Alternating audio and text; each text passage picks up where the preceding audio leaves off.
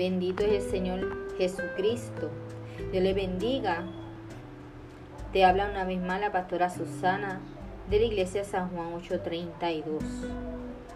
Estamos, ¿verdad? Estamos ya tarde. Eh, gloria al Señor Jesucristo. Donde sabemos que por las situaciones que estamos atravesando de la pandemia, muchas personas pues no pueden resistir ¿verdad? Y, atentan contra su vida. Gloria al Señor. Y realmente esta palabra de vida es para ti. No importa las circunstancias que el enemigo levante contra ti. No importa si tus hijos están en el bajo mundo no importa si tu matrimonio se esté quebrando. Lo que debes de entender es que Dios está llamando tu atención, porque Él existe. Así como el viento sopla de diferentes lugares, así es la presencia de Dios para que tú entiendas que Él está viendo y oyendo tu queja, tu clamor, y ve tus lágrimas y todo lo que te hace.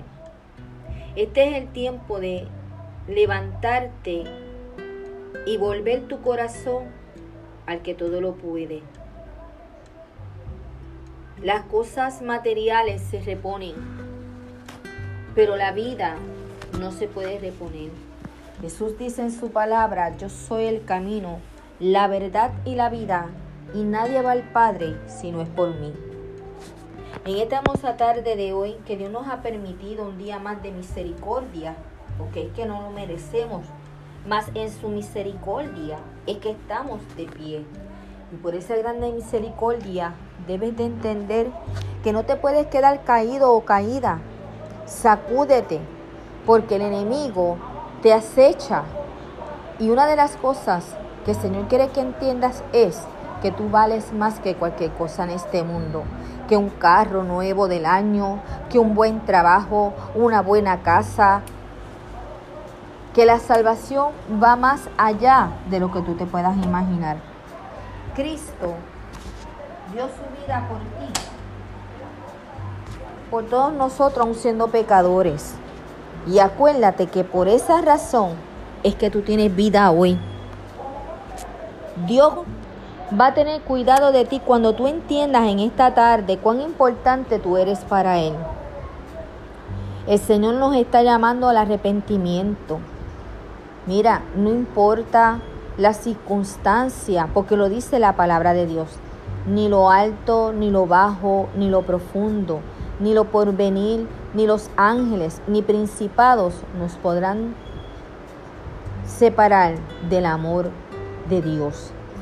Dios te ama, no importa las debilidades, porque Él perfecciona su poder en ellas.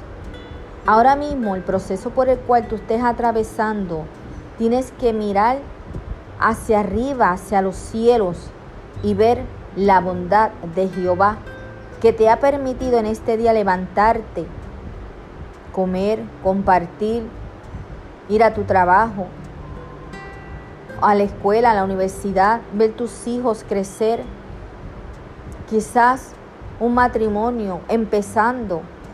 Todas estas cosas Dios las ve. No hay nada oculto ante los ojos de Jehová. Y esta palabra de vida que he conocido, también mi anhelo es que tú la conozcas. Dice el Señor en su palabra que Él vino a buscar y a salvar lo que se había perdido. Él no vino a condenarte por los errores o porque nunca te dijeron que hay un Dios en los cielos que está esperando por ti.